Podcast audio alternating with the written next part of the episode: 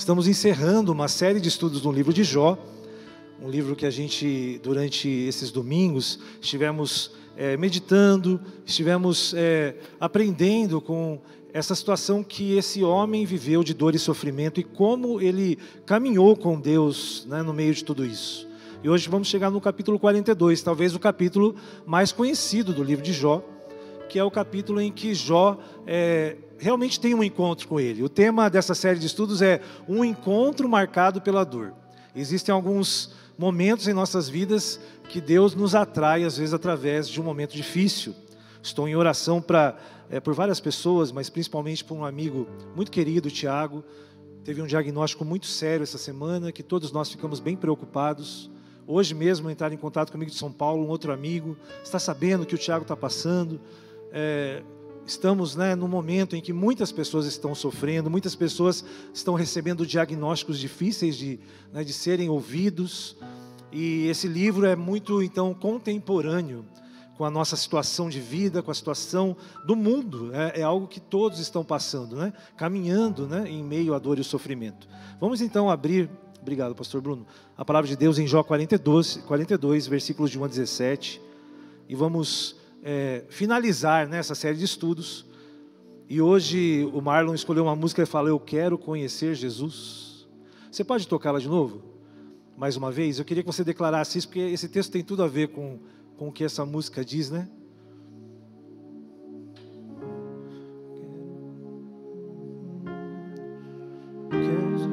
Vamos lá, gente. Eu quero conhecer. Eu quero conhecer Jesus. Quero conhecer Jesus. Declare essa verdade. Eu quero conhecer Jesus. Amém. Você quer conhecer Jesus? Você quer aprender mais de Deus? E assim Oséias fala, né? Conhecendo, né? E prossigamos assim conhecer a Deus. E é isso que fala esse capítulo 42. Olha só. Jó 42, de 1 a 17. Vamos ler a palavra de Deus. Então respondeu Jó ao Senhor: Bem sei que tudo podes, e nenhum dos teus planos pode ser frustrado. Quem é aquele, como disseste, que sem conhecimento encobre o conselho? Na verdade, falei do que não entendia. Coisas maravilhosas demais para mim, coisas que eu não conhecia. Escuta-me, pois, havias dito, e eu falarei, eu te perguntarei, e tu me ensinarás.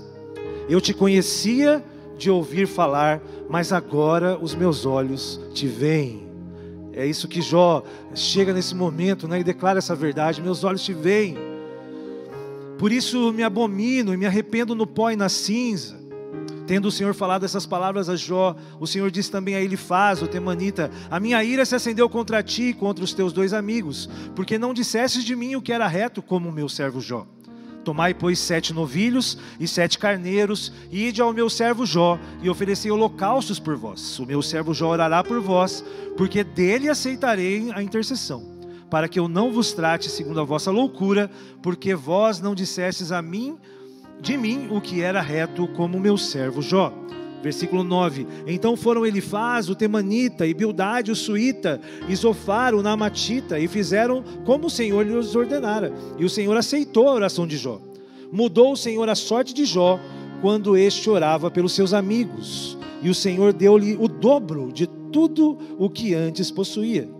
Então vieram a ele todos os seus irmãos, todas as suas irmãs e todos quanto dantes o conheceram, e comeram com ele em sua casa, e se condoeram com ele, e consolaram de todo o mal que o Senhor lhe havia enviado. Cada um lhe deu dinheiro e um anel de ouro. Assim abençoou o Senhor o último estado de Jó mais do que o primeiro porque veio a ter 14 mil ovelhas, seis mil camelos, mil juntas de bois e mil jumentas. Também teve outros sete filhos e três filhas. Chamou o nome da primeira Gemina, e a da outra Késia, e da terceira Querinhapuc. Em toda aquela terra não se acharam mulheres tão formosas como as filhas de Jó, e seu pai lhes deu herança entre os seus irmãos. Depois disso, viveu Jó 140 anos, e viu a seus filhos e filhas, e aos filhos de seus filhos até a quarta geração. Então morreu Jó velho e farto de dias. Amém. Pelo menos uma notícia boa deste livro, né? A gente chega assim no final, um final feliz, um final de restituição. Mas a gente viu, né, e, e o encontro marcado de Jó pela dor, na verdade, é, não foi um, um, momento fácil de chegar até ele, até esse final. Na verdade, esse encontro foram, foram cheios de desencontros. Né, onde a gente viu total falta de coincidência nas opiniões, ninguém concordava com ninguém nessa história nem a mulher concordava com a posição de Jó. Jó não entendia Deus, os amigos questionavam Jó.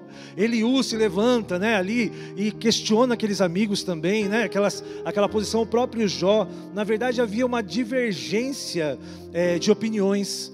E este capítulo de hoje, Deus entra para colocar os pontos nos is. Meus irmãos, Deus sempre coloca os pontos nos is da nossa vida. Deus sempre entra para definir as coisas, porque a palavra de Deus é final. Tudo que Deus realmente executa é aquilo que é o final. Dele é o sim e dele é o amém. Esse é o nosso Deus. Nesse momento ele está ali presente, né, na vida de Jó. E nós sabemos que ele quer ser achado de nós. Amém, meus irmãos. Nós temos um Deus que deseja ser encontrado. Nós temos um Deus que quer ter relacionamento conosco, apesar de nós. Isso é maravilhoso, saber que se de todo o coração você, como filho e filha de Deus, buscar ao Pai, você vai encontrar seguranças nos braços dele.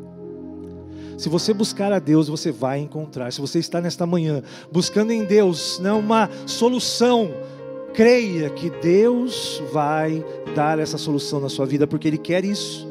Esses capítulos de 1 a 6 que nós lemos, né, esses versículos de 1 a 6, o texto é, mostra o que é o ideal quando ele se encontra a realidade, porque quando a religiosidade se depara com a intimidade. Jó ele fala que antes eu conhecia o Senhor apenas de ouvir. A minha noção sobre Deus era o que alguém me disse.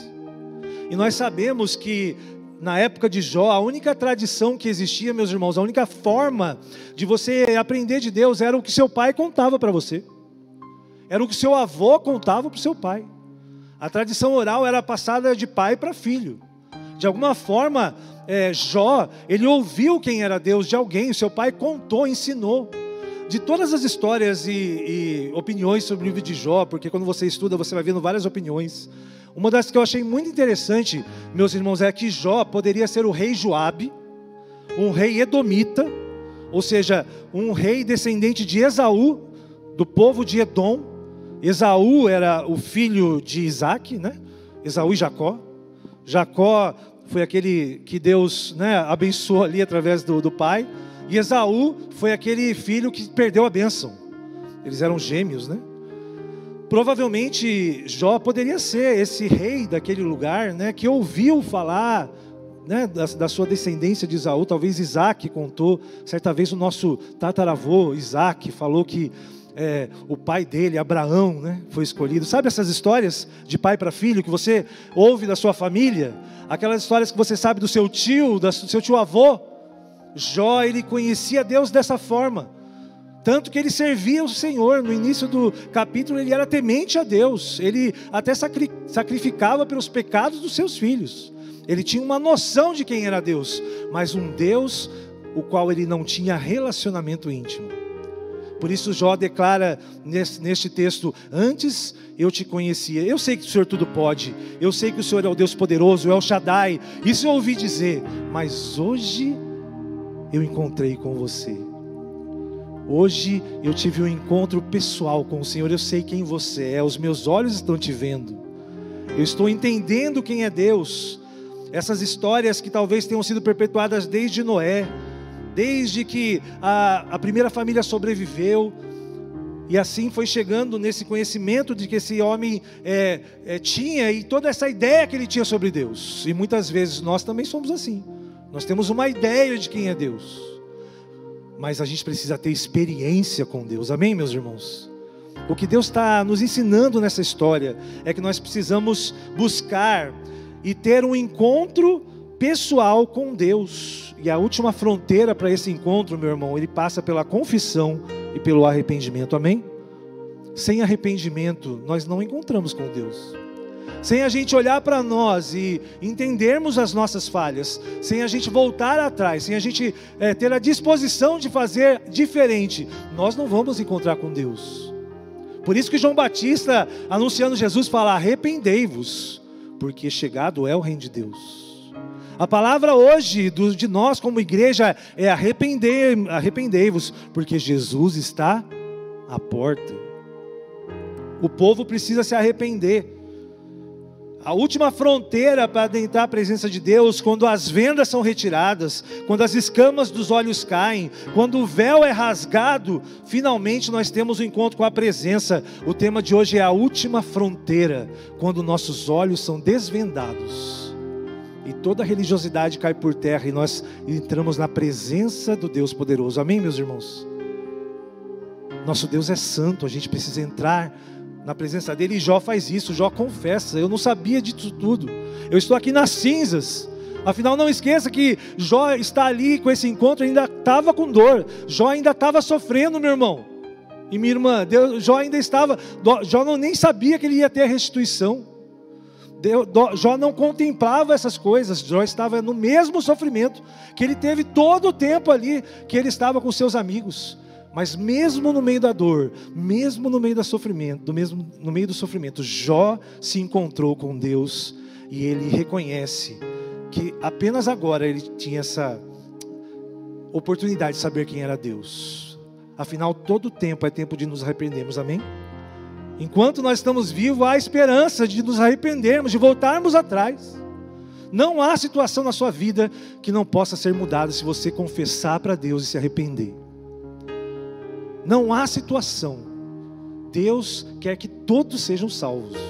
Esse é o coração de Deus. Recentemente, alguns filmes e séries, meus irmãos, estão abordando um tema interessante que é como seria viver num mundo que ninguém mais fosse capaz de enxergar.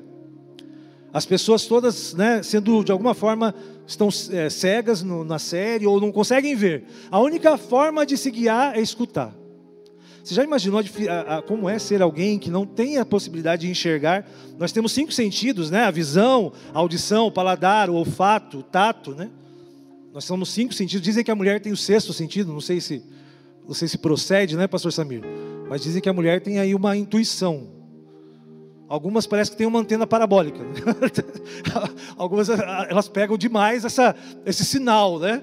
Que é o radar praticamente, né? Dizem que a mulher recebeu a intuição e o pecado criou o radar. Né? Então às vezes tem que falar não, não é bem assim. Sua esposa, você não acha que está acontecendo isso?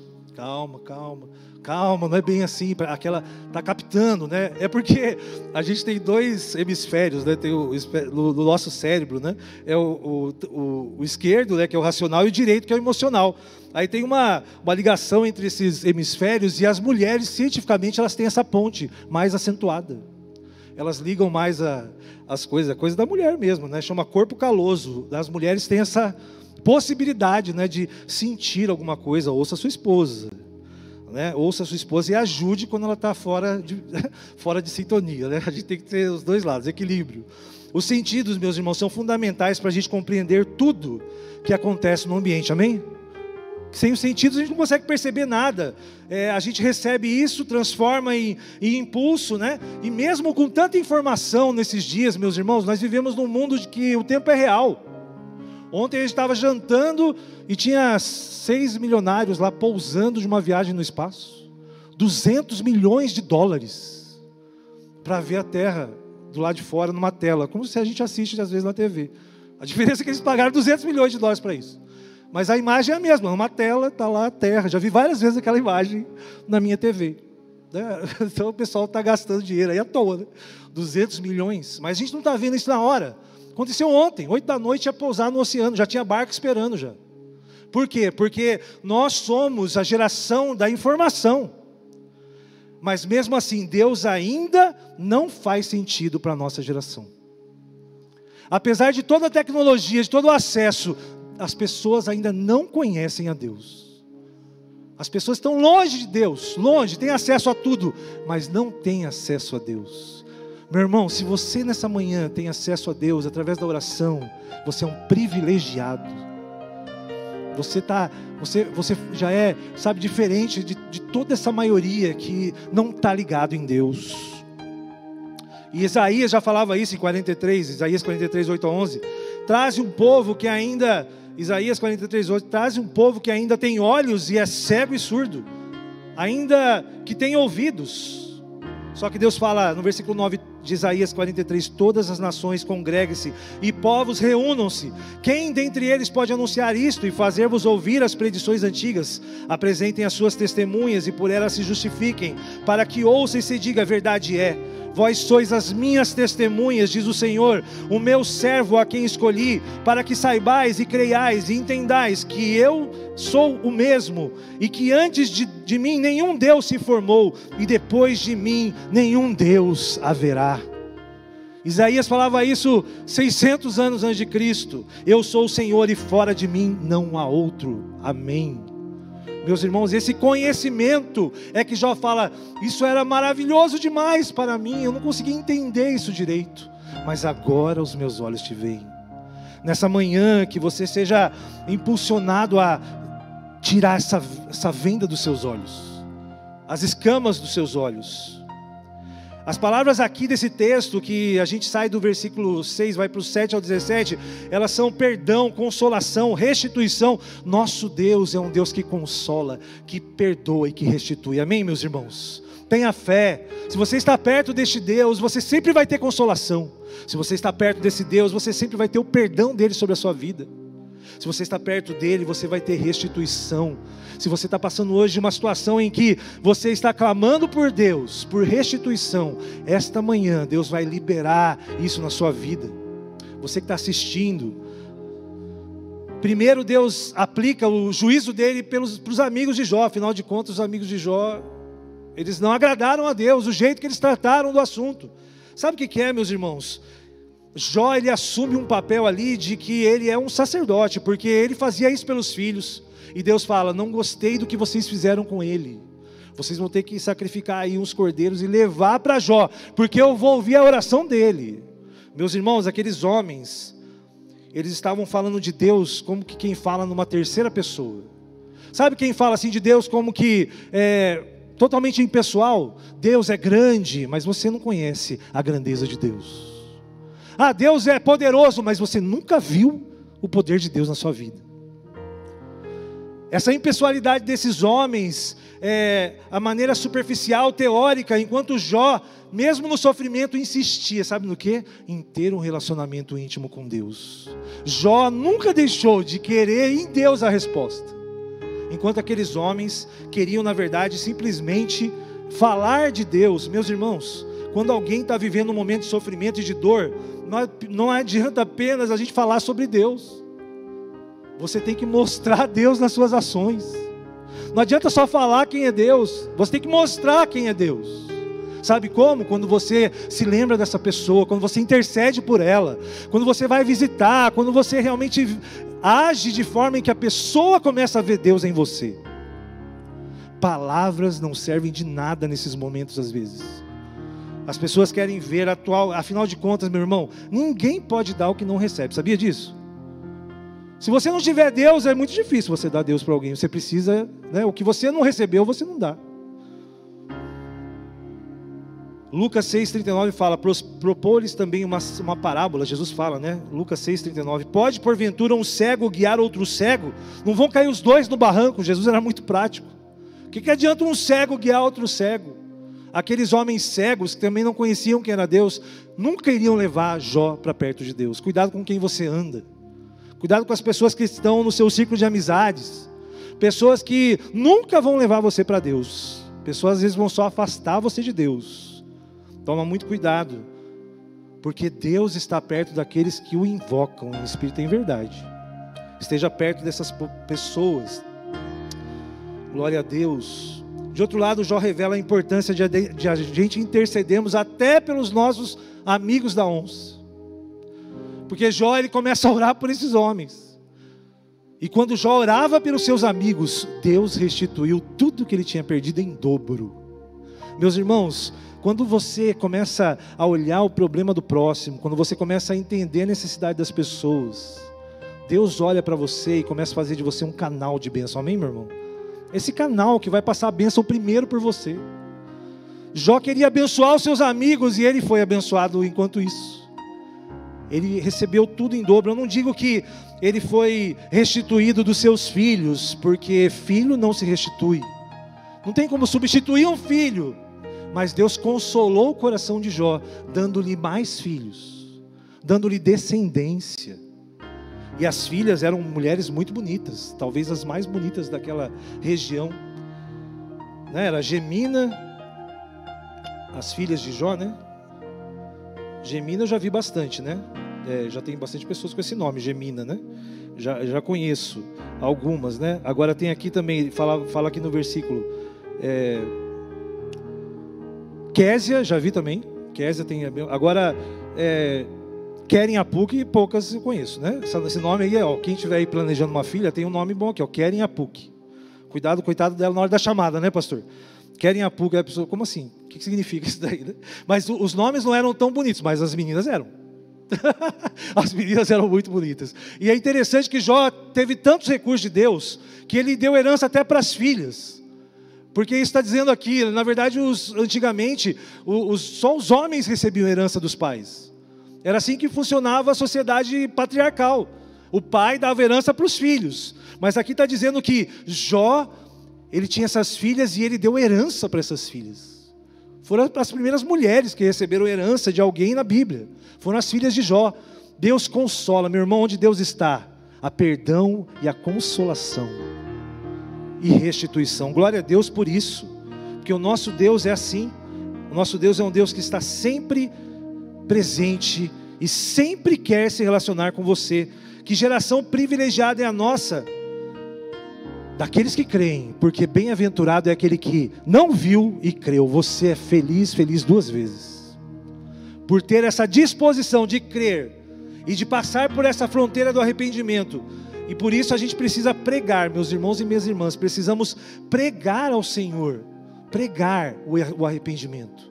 Viver nos arrependendo, porque muitas vezes é necessário cada um se examinar, mas viver pregando o arrependimento. Essa geração precisa se arrepender, porque o reino dos céus que já está aqui, ele está por chegar em definitivo, meus irmãos. O reino de Deus, ele já é. Porque quando Jesus desceu em terra, quando ele encarnou, o reino de Deus já começou a ser estabelecido no nosso meio. E nós somos aqueles que estamos dando seguimento ao reino de Deus. Mas o reino de Deus, a eternidade está às portas. Eu creio nisso. Jesus está às portas. O plano perfeito de Deus está no momento muito próximo de acontecer. Se existe um momento que a gente está colado na eternidade, é hoje. E nós, como igreja, temos que ter essa expectativa. Amém, meus irmãos? Expectativa de Jesus. Como está a sua expectativa de Jesus? Como está o seu sentimento? Você está realmente ansiando estar na presença? Jó ansiava estar na presença de Deus. Jó desejava estar na presença, mesmo no meio, da sofrimento, no meio do sofrimento e da dor. E Deus se fez presente. Meu irmão, se nós ansiarmos a volta de Jesus, Jesus vai se fazer presente na nossa geração. Porque sinais é o que não faltam. Situações de sofrimento e dor é o que não faltam crises, guerras, rumores de guerras, catástrofes. Eu vi essa semana que até um vulcão no Brasil despertou. Você já ouviu falar de vulcão no Brasil? Eu nunca ouvi falar. Meus irmãos, a coisa está ficando feia. Já pensou? Do nada, um vulcão entra em, em ação aqui no nosso país? Nós estamos vivendo a, a margem da eternidade. Glória a Deus. Porque não é para você ter medo, não. Viu? Você fala disso, tem gente que tem medo. Ai meu Deus, Jesus está voltando. Que medo é esse? Medo da noiva, de ver o noivo. Meu irmão, nós precisamos ter expectativa, não medo. Tem gente que fala, meu Deus, o que eu vou fazer se Jesus voltar? Meu irmão, não tem coisa melhor na sua vida para acontecer do que Jesus voltar. Eu sempre falo, o primeiro segundo, quando, nós vi, quando a gente vê Jesus, né, e a gente estiver na presença de Deus, o primeiro segundo vai ser melhor que qualquer experiência que você teve na sua vida. E o segundo segundo vai ser melhor que esse primeiro segundo, e assim sucessivamente o resto da eternidade. Não tem nada melhor, nada se compara ao que Deus nem olhos viram, nem ouvidos ouviram, o que Deus tem preparado para aqueles que o amam. Meus irmãos, seu, seu passaporte está carimbado para a eternidade, não tem nenhum lugar melhor para você ir além desse. Pode ser Fernando Noronha, as Ilhas Gregas, seja o que você achar de programação, a melhor jornada que você já tem já estabelecida é a jornada de viver eternamente com Deus. Eu creio nisso. Eu queria deixar algumas perguntas para você refletir depois de tanto tempo que a gente conversou sobre Jó. Rumando para o encerramento.